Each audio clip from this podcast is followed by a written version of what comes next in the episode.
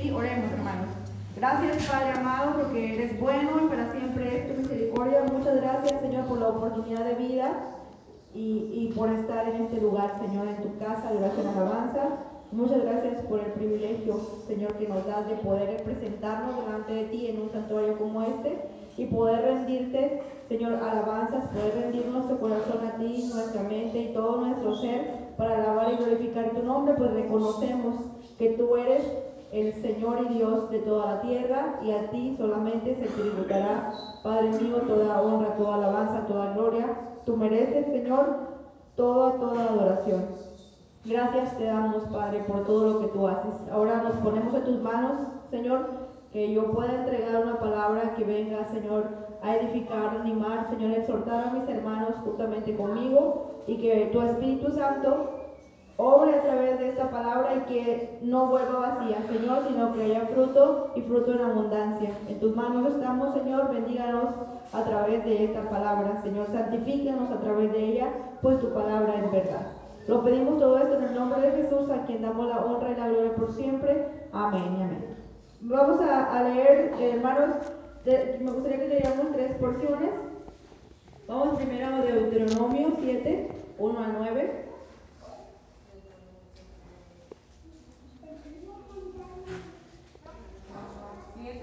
7, 1 a 9. ¿Lo tenemos todo? ¿Sí? ¿No? Bien, dice, cuando Jehová tu Dios te haya introducido en la tierra en la cual entrarás para tomarla, y haya echado desde delante de ti a muchas naciones, al Eteo, al Jerjeseo, al Amorreo, al Cananeo, al Pereceo, al Ebeo y al Jebuseo, siete naciones mayores y más poderosas que tú.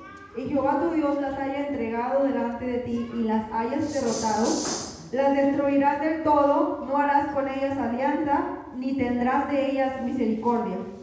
Y no emparentarás con ellas, no darás tu hijo, tu hija, perdona, a su hijo, ni tomarás a su hija para tu hijo, porque desviará a tu hijo de pos de mí y servirán a dioses ajenos, y el furor de Jehová se encenderá sobre vosotros y te destruirá pronto. Mas así habéis de hacer con ellos. Sus altares destruiréis y quebraréis sus estatuas y destruiréis sus imágenes de acera y quemaréis sus esculturas en el fuego, todos juntos. Porque tú eres pueblo santo para Jehová tu Dios. Jehová tu Dios te ha escogido para hacerle un pueblo especial más que todos los pueblos que están sobre la tierra. No por ser vosotros más que todos los pueblos os ha querido Jehová y os ha escogido, pues vosotros erais el más insignificante de todos los pueblos, sino por cuanto Jehová os amó y quiso guardar el juramento que juró a vuestros padres, os ha sacado Jehová con mano poderosa y os ha rescatado de servidumbre de la mano de Faraón, rey de Egipto. Conoce pues que Jehová tu Dios es Dios, Dios fiel, que guarda el pacto y la misericordia a los que le aman y guardan sus mandamientos hasta mil generaciones. Vamos a leer primera, primero Crónicas, primer libro de Crónicas 23, 13.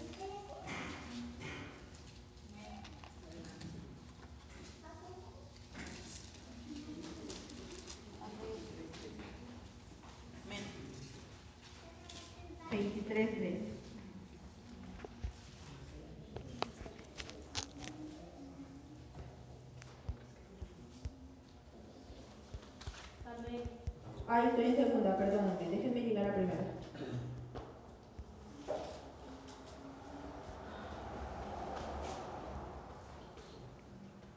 Los hijos de Amram, Aarón y Moisés, eh, quiero que pongamos atención en esto.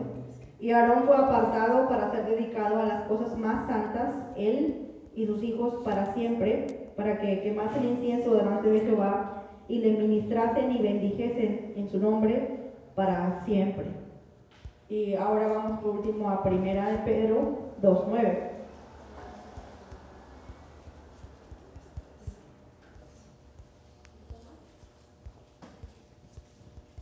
Mas vosotros sois linaje escogido, real sacerdocio, nación santa, pueblo adquirido por Dios, para que anunciéis las virtudes de aquel que os llamó de las tinieblas a su luz admirable. Amén. Puede tomar su lugar, hermano. Hermano. Quisiera tratar en, esta ocasión un tema del que por supuesto ya se ha hablado muchas veces anteriormente, pero no por el hecho de que ya se haya tratado antes significa que no debemos seguir hablando de, ello. Sí, yo creo que es necesario siempre, siempre eh, que dentro de, de nuestras iglesias y fuera de ellas, el tema de la santidad esté bien, bien explicado. ¿sí? Y que siempre nos estemos recordando a nosotros mismos, a los demás, en familia, amigos, etc. ¿Para qué? Para que esto cree en nosotros pues un arraigamiento a, este, vamos a decir, sistema de santidad dentro y fuera de la iglesia. ¿Ven? Hemos intentado por nuestros medios quizá apartarnos de todas las cosas que están en el mundo pero muchas veces no lo logramos. Y necesitamos entender que sin santidad nadie va a poder ver al Señor. Es necesario que Irene entienda que debe apartarse del mundo. Es necesario que Edna entienda que Dios la ha llamado a santidad. Es necesario que Daniel entienda que debe mantenerse firme en las verdades bíblicas. Es necesario que todo el pueblo de Dios sepa que debe andar en santidad. Y es por eso que los llevé a estos, estos tres pasajes que los, obviamente todos tomé del Antiguo Testamento y esto no significa que tengan menos validez. ¿Por qué? Porque el mismo Dios que habló en el Antiguo Testamento es el mismo que está hablando en el Nuevo Testamento. Él sigue siendo igual. Él no muda, Él no cambia. Por lo tanto, su santidad tampoco se ve afectada. Sino que el mismo Dios Santo que hablaba con el pueblo de Israel y que les exigía santidad es el mismo Dios Santo que ahora nos exige santidad a nosotros. Y mayormente tenemos, tenemos responsabilidad todavía nosotros aún más que el pueblo de Israel. ¿Por qué? Porque estamos en el periodo de gracia. Y a quien se le da más, se le exige más. Así que es necesario, hermanos, que volvamos a tratar el tema de la santidad. El mundo puede decir que no hay verdades absolutas. El mundo puede decir que todo es relativo, que todo depende de la situación, del momento o de la persona, pero nosotros sabemos que sí hay una verdad absoluta. Amén. La palabra del Señor lo dice. Esa verdad es Jesús. Jesús habla de sí mismo, yo soy el camino y la verdad y la vida. Y esa es nuestra verdad absoluta. Y nadie ni nada nos debería mover de esa verdad. Y que es Jesús. Amén. En Juan 8:32 es uno de mis versículos, por supuesto, favoritos que mismo Jesús hablando, y conoceréis la verdad y la verdad os hará libres. Yo quisiera que nos preguntáramos en esta noche y, realmente que nos contestáramos a nosotros mismos delante de Dios que estamos y que a Él no lo podemos engañar y menos este, en, en situaciones como estas. Pensáramos si en realidad yo he sido libre, si en realidad esa verdad a mí me ha hecho libre, porque todos aquí hemos escuchado el Evangelio muchas veces. Y que realmente supiéramos y entendiéramos qué significa ser libres en realidad, qué significa estar libres cuando conocemos la verdad. O aún estamos en Egipto. O peor, conocemos la verdad y ya salimos de Egipto, pero estamos como pueblo de Israel anhelando volver a Egipto. Eso es algo realmente lamentable, que habiendo gustado la gracia de Dios, que sabemos, hay mucha gente que, que, yo escucho y que, que, a mí me dicen, o que entre pláticas dicen, es que yo conozco. Yo, yo de chiquito yo iba a la iglesia, mi abuela es, es este, asiste a la iglesia, no que mi tío es pastor, y, y yo me quedo así, o sea, ¿y por qué sigues tan esclavo del pecado? si conoces la verdad. No, no has permitido que esa verdad te haga libre. ¿Sí? Todavía te encuentras en Egipto o si ya saliste de Egipto, te encuentras todavía adelante de lo que Egipto te ofrecía. Que porque en Egipto comíamos carne, que porque en Egipto este, no estábamos este, caminando de sol a sol, etc. Pero obviamente lo estamos viendo que Egipto es el mundo. Pero Dios les prometía algo muchísimo mejor que Egipto y nos promete ahora a nosotros. Una vida plena en el Señor, el mundo nunca nos va a ofrecer.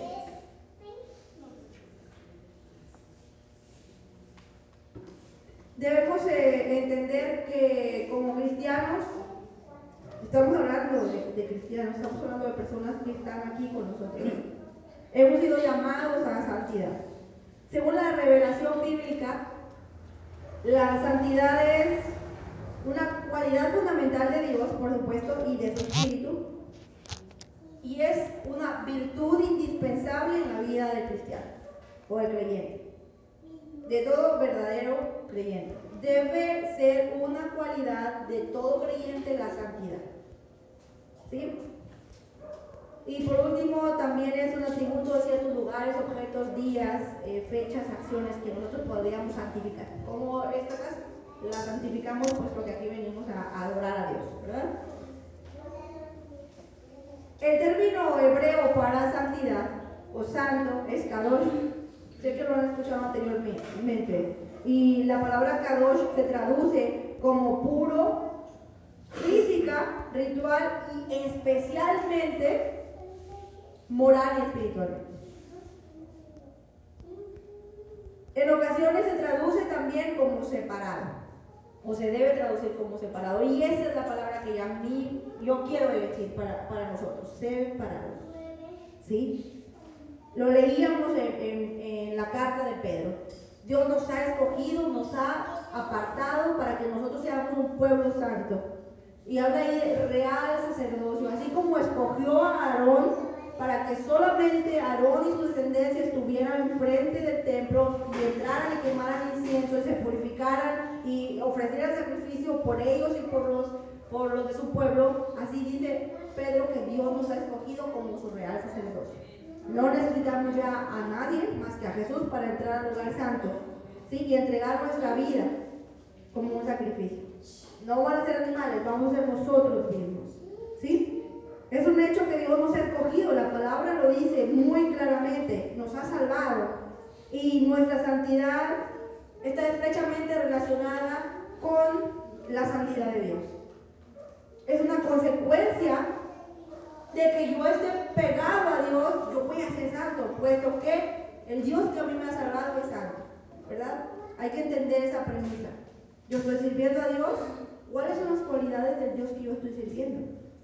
Pues una de las principales características intrínsecas de Dios es la santidad. Y por lo tanto Él demanda santidad de su pueblo.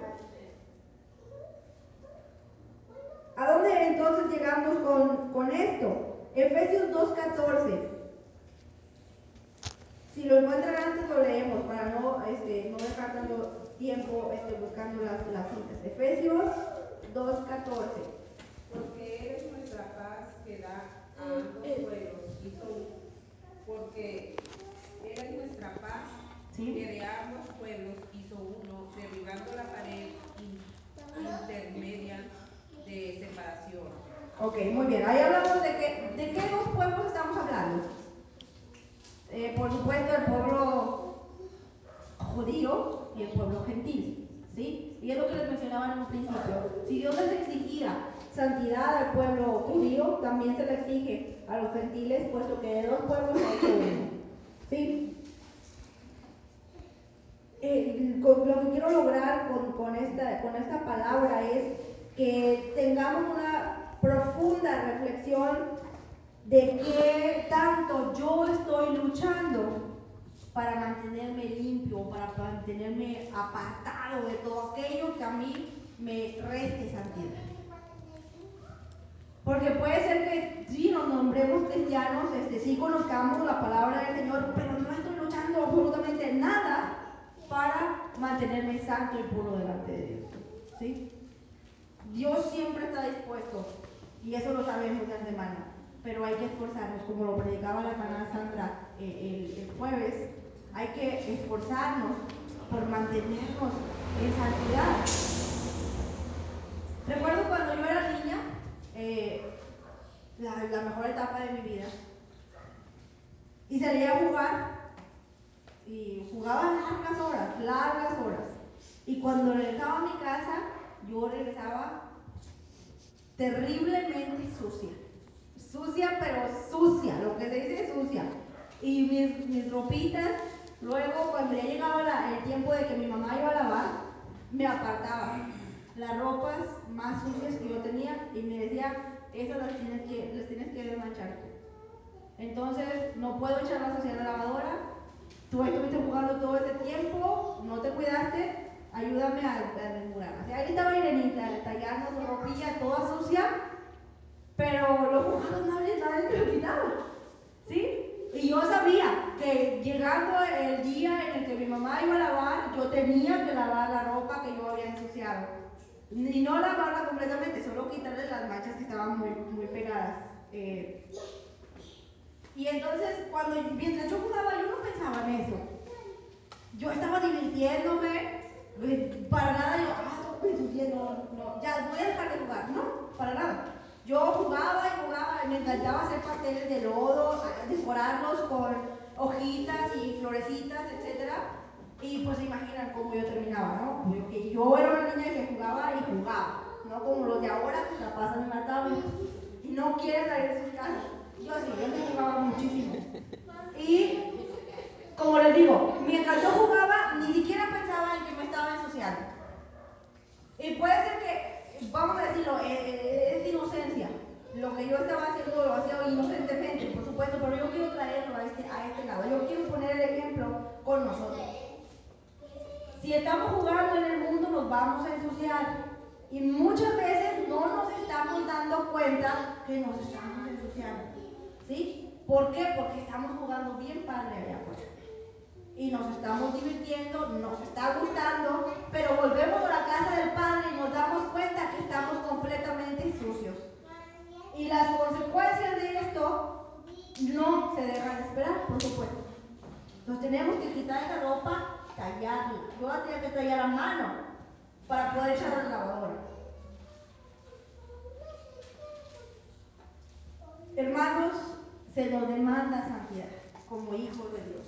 No hay de otra. No tenemos opción, se nos demanda santidad, debemos ser kadosh, debemos apartarnos, separarnos.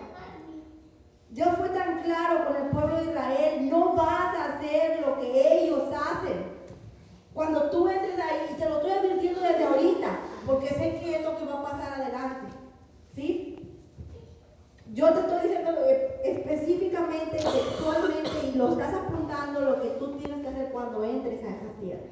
¿sí? Y lo mismo, la palabra del Señor nos dice, en el mundo ustedes van a pasar esto, ustedes van a, a, tener esas pruebas, esas luchas, y las mismas pruebas que ustedes pasan, otros hermanos en otra parte del mundo también las están pasando. No te vas a mezclar con ellos. ¿Por qué? Porque vas a corromperte. Necesitamos entonces firmeza, porque ¿qué pasó con el pueblo de Israel? A pesar de las advertencias, muchas advertencias que nuestro Padre le dio, fue como si Dios hubiera dicho, vayan y hagan lo que no les estoy diciendo que hagan. ¿sí? A ellos no les importó o tuvieron en poco la palabra del Señor, que se vieron envueltos en esas situaciones y terminaron por desviarse muchas veces, no solo una, sino muchas veces. Dios siempre les da otra oportunidad. Yo los amo, con amor eterno te he amado, por lo tanto te prolongué mi misericordia, le dice Dios al pueblo, a su pueblo Israel. Entonces necesitamos determinación. Una vez que ya hemos escuchado el Evangelio y que sabemos que solamente en Cristo hay salvación, hemos sido llamados a santidad entonces. No juguemos porque nos vamos a ensuciar. ¿sí? Nos vamos a ensuciar, es inevitable. Si usted quiere estar jugando allá afuera, que no se ensucie. Y sabe que una de las creo yo que uno de, de, los obstáculos, vamos a decirlo así, una vez que estaba meditando esta palabra, los obstáculos para la santidad es, es que el ser humano tiene muchos problemas existenciales o muchas cosas que, que ya están en él y una de esas cosas es la inconformidad. Siempre queremos más. Nunca estamos contentos con lo que tenemos ahora. Vamos a leer números 16, 8 al 10 y eso lo estuvimos viendo ya en las, creo, en las clases de autoridad espiritual y sé que lo va a recordar si viene a las, clases, si no, pues como le ayudo. Números 16, 8 al 10.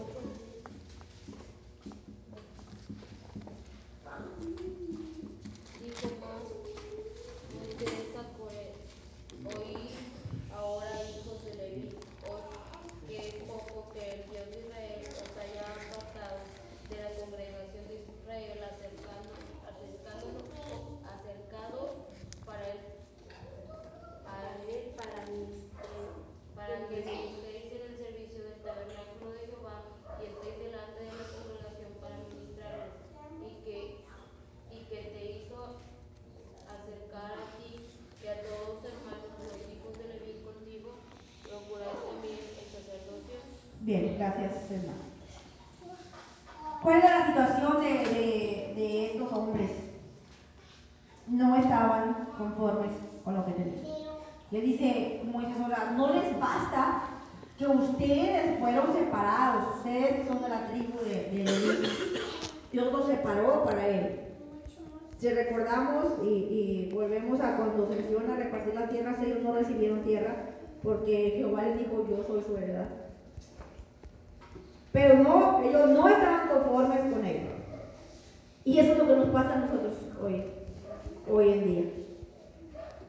Y bueno, fuera que no estuviéramos conformes con, con, lo que, con lo espiritual, o sea, que siempre quisiéramos más y más del espíritu, pero no, queremos más y más de lo que está allá afuera.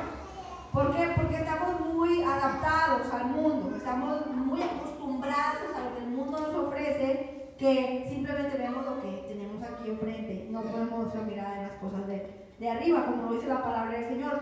Nuestra concepción de Dios muchas veces es muy vaga y por lo tanto no entendemos las cosas que Dios tiene para nosotros, ni las cosas espirituales. Porque dice la palabra del Señor que lo espiritual ha de discernirse espiritualmente, ¿verdad? Y el hombre natural no lo entiende. Entonces, si no hay santidad en nosotros, no hay espiritualidad, por supuesto, entonces no podemos entender las cosas que Dios tiene para, para nosotros. Y nos creamos una idea de Dios que no es. Y no entendemos, por supuesto, su santidad ni sus otras cualidades y por lo tanto no podemos imitarlas. Quizá queramos conocer a Dios, quizá hemos deseado entender su voluntad y, además de entender su voluntad, hacer su voluntad, pero nos sentimos inconformes. Porque Dios no ha hecho ciertas cosas que nosotros queríamos hacer. Fíjense que hace rato estaba leyendo algo que compartió una, una amiga que tuve, compañera que tuve en la secundaria, y decía que yo sigo creyendo en Dios, algo así decía la, la frase, Dios con D minúscula, que bueno, porque quién sabe qué Dios sea. Dice, yo sigo creyendo en Dios, pero en mi Dios, en, la idea que yo tengo de Él. Y Él vive en cada uno de mis seres queridos y cosas así. No es cierto, o sea, ¿qué Dios, ¿de qué Dios estás hablando? Yo nomás conozco a uno, y es Jehová. Jehová tiene muchas cosas que decirnos a nosotros y nosotros obviamente entenderlas y hacerlas. ¿sí? Y cada quien se crea su propio Dios. ¿Cómo? A su conveniencia, por supuesto. Hay un serio problema de inconformidad en el, pueblo de Dios. Y, no voy a hablar de los de afuera, los de afuera no competen en, este momento, porque la inconformidad está aquí adentro. Y la vemos reflejada en mucha gente que se va. Viene, está aquí con nosotros, pasan algún, tiempo, no le fueron las cosas como él se idealizó y se van. No le conviene. ¿Por qué? Porque gracias a Dios tenemos a la doctrina. Gracias a Dios permanecemos en, lo que Dios establece en su palabra. Y si no le conviene, obviamente se va a ir por su inconformidad. ¿Sí? Algunos están aquí a fuerza. Y es triste, es muy triste, es muy lamentable que estén aquí a fuerza. Corea, Tania, Binam eran parte del pueblo de Dios. Y no solamente que eran parte del pueblo de Dios, sino que eran una, una porción de ese pueblo especial. Pero ellos no estaban inconformes, ellos no estaban contentos con lo que Dios había hecho con ellos. Dios les había dicho, yo soy tu heredad, o sea, todos los descendientes de Leví, yo soy tu heredad. Y recuérdalo porque no tienes una tierra. ¿Sí? No te vas a, andar ahí conquistando y que haciendo y que luego tú te vas a encargar de las cosas del santuario. Pero no les gustó. ¿Y ustedes creen que ellos exigían a Moisés el sacerdocio, al sacerdocio, perdón, porque querían más, se sentían más o querían buscar más Dios? No, no era por eso. Lamentablemente era producto de su carnalidad.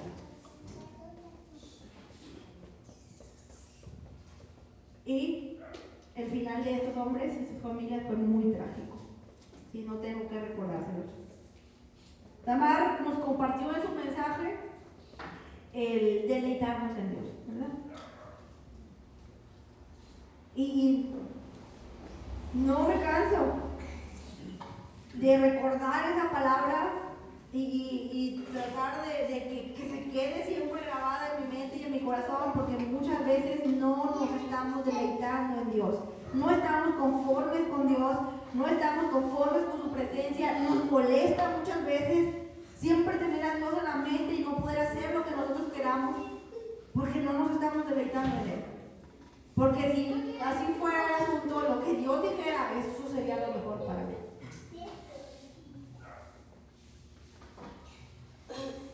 Deberíamos siempre estar, no me canso, no me aburro, no es una carga para mí el cristianismo.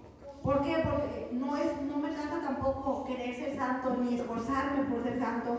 ¿Por qué? Porque mi padre, yo sé que mi padre me ama y, me ha salvado. Y ese mismo padre que me ama y me salva, ese padre es santo. Y yo quiero ser como él.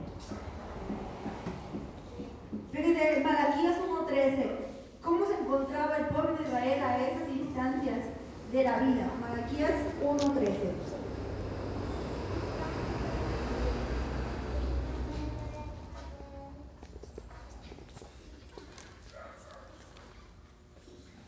y nos vamos a sentir, yo creo, identificados con el pueblo de Israel, como siempre. Siempre nos sentimos identificados con el pueblo de Israel porque somos tan igualitos. 1, 13.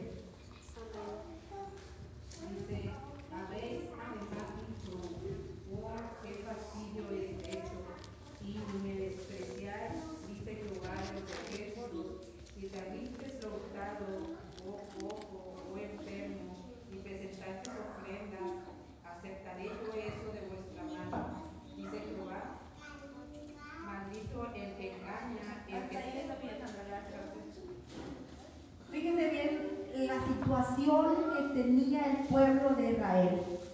Oh, qué fastidio es esto. Estaban hartos ya de llevar sacrificios al Señor, de tener sus fiestas, de presentarse delante de Dios. Estaban hartos de eso.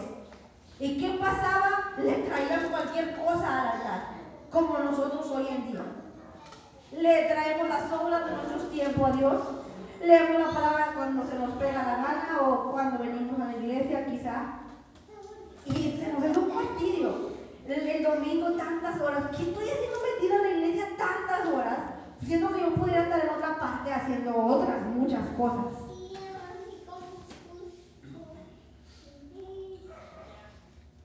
Y cuando yo leía esta palabra, hermano, yo me sentía muy triste.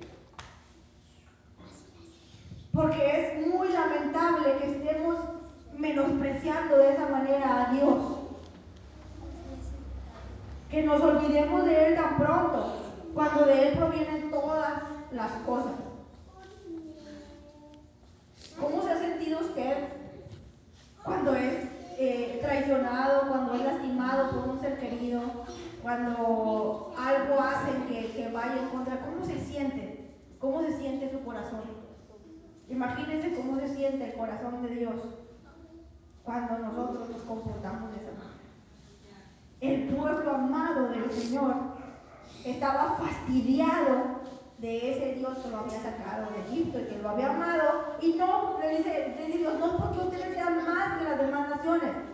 Ustedes son los más insignificantes y usted y yo somos los más insignificantes de la tierra. Sin embargo, dice el Señor, yo los he amado. Y no escatimó a su propio hijo, sino que lo entregó para sacrificio.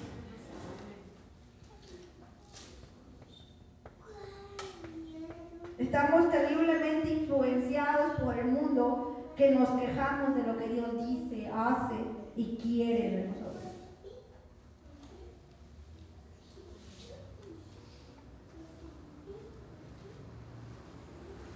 Cuando nosotros empezamos a, tener una seria relación con Dios, eso se ve muy, muy reflejado en nuestra manera de vivir, por supuesto. Es, es una consecuencia en la santidad cuando uno tiene una relación estrecha con Dios. Y una, resulta una adoración constante cuando yo me mantengo santa al Señor. Al entender que la santidad es eh, el estado de quienes por la fe han sido unidos con Cristo, cuya perfecta justicia se nos imputa. O sea, ¿entendemos esto? Primera Corintios 1, 3, 30, perdón, dice esto. Sin embargo, cuando esa justicia de Cristo se introduce en nosotros, no se queda solamente ahí imputada, sino que se considera válida a menos que vaya acompañada por aquella santidad impartida que debe ser el resultado de la unión del creyente con Cristo. La cualidad moral del carácter y las acciones de aquellas personas que debido a la moral del Espíritu Santo participan de la naturaleza de Cristo y consienten en ser gobernados por Él también. Romanos 6, 22, 2 Corintios 7, 1. Una vez que nosotros aceptamos esto y creemos en ello, Cristo me salvó, coloca su justicia en mí y ahora me toca a mí, ¿verdad? Yo mostrarles la justicia, como a través de una vida de santidad. Entonces, cuando yo me doy cuenta de esto, me permite vivir continuamente en adoración. Juan 4, 23 al 24. Y esto también ya lo hemos leído muchas veces antes y ya sabemos, sabemos la historia. Juan 4, 23 al 24.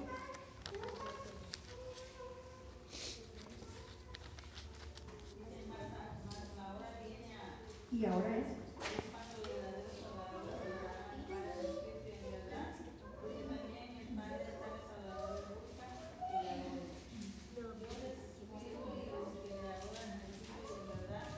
¿Es necesario? Sí, claro. Muy bien.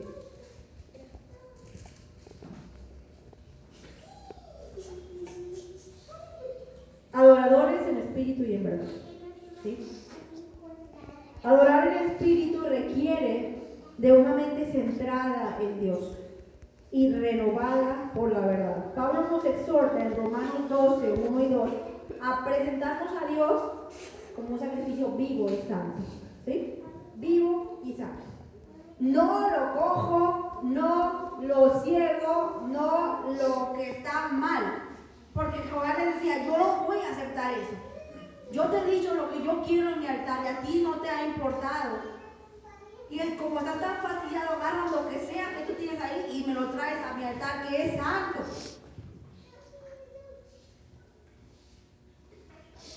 ¿Cuál era la adoración que el pueblo de Israel estaba trayendo a Dios? Ninguna, ninguna. Entonces, si yo no estoy siendo santo, yo no puedo rendir adoración a Dios, para nada. Yo no me puedo acercar a Dios. Solo podremos adorar en espíritu y en verdad con un corazón puro, un corazón abierto y arrepentido siempre. La palabra de Dios dice, corazón contrito, contrito y humillado tú no desprecias. ¿Sí? Nadie que no viva en santidad es capaz de adorar a Dios libremente. ¿Sí? Porque los podemos ver ahí cantando, levantando las manos, como que si todo está muy bien, pero no están adorando libremente a Dios. ¿Por qué? Porque no viven en la tierra. Si no hemos conocido y reconocido la santidad de Dios, no podemos adorar. Cuando entendemos plenamente lo santo que es Dios, anhelaremos esa santidad y lucharemos incansablemente por mantenernos apartados de todo aquello que me quite la santidad. La palabra del Señor dice en Hebreos 12:14, de la paz y la santidad, sin la cual nadie verá al Señor. Es indispensable, mis hermanos, mantenernos en santidad. Animémonos los unos a otros a permanecer en santidad y esperar pacientemente el regreso de nuestro Señor. Primera Tesalonicenses 1.10.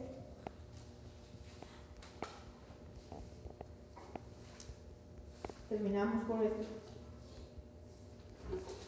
Cuando venga en aquel día para ser glorificado en sus santos y ser admirado en todos los que oyeron por cuanto nuestro testimonio ha sido creído entre vosotros.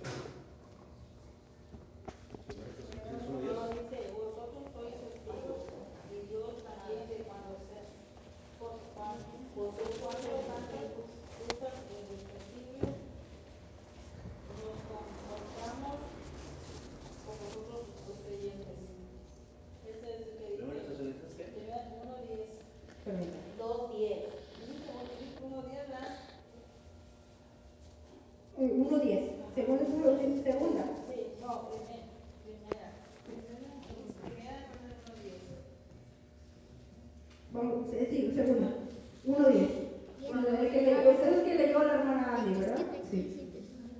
Cuando venga en aquel día para ser glorificado en sus santos y ser admirado en todos los que creyeron. ¿Sí? Vamos a esperar entonces que Jesús sea glorificado en sus santos. Tenemos que mantenernos en santidad, por tanto. Porque cuando Cristo venga, sus santos van a estar esperándole y Él será glorificado en sus santos. Amén. Nos vamos a ir con Él. Le vamos a ver cara a cara y moraremos con Él por la eternidad. Pero tengamos en cuenta que sin santidad nadie verá al Señor. Amén. Animémonos los unos a los otros y exhortémonos en el amor del Señor a mantenernos en santidad y esperar la gloriosa venida del Señor. Oremos, hermanos. Bendito Padre Celestial, te damos gracias en esta